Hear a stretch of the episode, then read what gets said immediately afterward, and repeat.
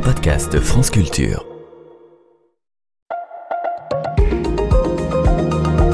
Comment l'Union européenne pourrait-elle devenir plus sociale? Durant la première décennie des années 2000, plusieurs ouvrages très pessimistes ont été consacrés à l'Europe sociale.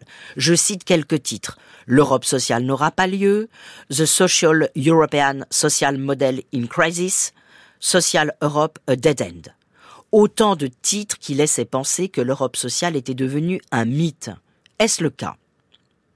Parmi ces ouvrages, certains considèrent que le verre était dans le fruit dès l'origine et que les conditions de création de l'Union européenne, considérant celle-ci avant tout comme un marché fondé sur la concurrence et non comme un espace politique, rendent toute amélioration impossible. C'était la thèse de l'ouvrage de Robert Sallet, Le viol d'Europe, dont il a été question dans la première chronique de cette série.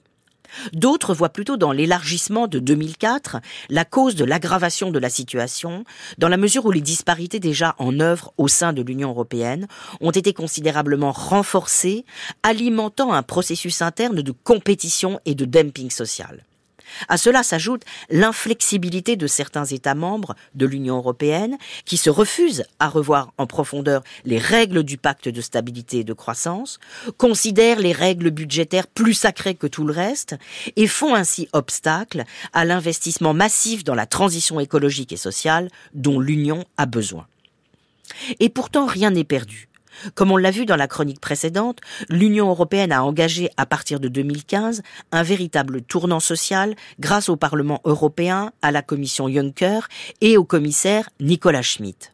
La crise sanitaire a également permis à l'Union européenne de franchir une étape essentielle avec le programme Facilité pour la reprise et la résilience, entré en vigueur en février 2021, la Commission européenne s'est en effet autorisée pour la première fois à emprunter au nom de l'Union européenne des fonds sur les marchés des capitaux pour les mettre à la disposition de ses États membres. 723 milliards d'euros ont ainsi été fléchés et destinés à des investissements dans des projets dont une large partie doit concerner la transition écologique ou numérique. Plusieurs obstacles de taille restent néanmoins à franchir. D'abord, on l'a dit, les règles du pacte de stabilité et de croissance, qui avaient été suspendues pendant la crise sanitaire et qui brident l'investissement des États membres de l'Union, pourtant tellement nécessaire, ont été actualisées sans produire la rupture attendue. Même si une certaine souplesse a été accordée aux États membres, les fameux chiffres magiques une dette inférieure à 60% du PIB et un déficit public inférieur à 3% du PIB n'ont pas été revus ou écartés. Ensuite, la plus grande partie des actions qui permettraient d'organiser une véritable protection sociale à l'échelle de l'Union européenne relèvent du vote à l'unanimité des États membres. Faut-il, comme le propose la présidente de la Fondation européenne des études progressistes, Maria Rao Rodriguez, permettre que les décisions concernant les politiques sociales puissent être désormais prises à la majorité qualifiée pour mieux les européaniser. Une possibilité serait de commencer par montrer tout ce que peut apporter l'Europe sociale aux ressortissants des États membres pour améliorer leur vie quotidienne assurance chômage européenne, accès garanti à la sécurité sociale, investissement écologique, mobilité des jeunes, équivalence des diplômes.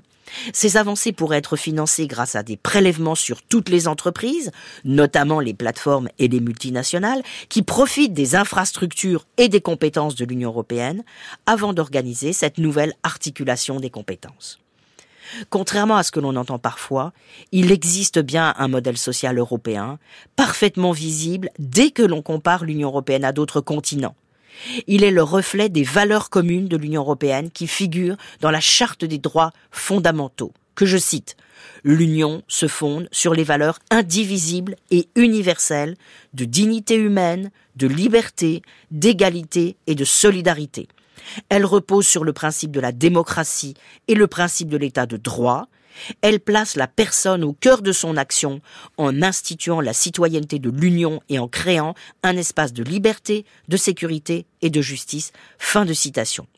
Lors des élections européennes de juin, il ne tiendra qu'à nous de choisir de continuer à promouvoir et concrétiser ces valeurs.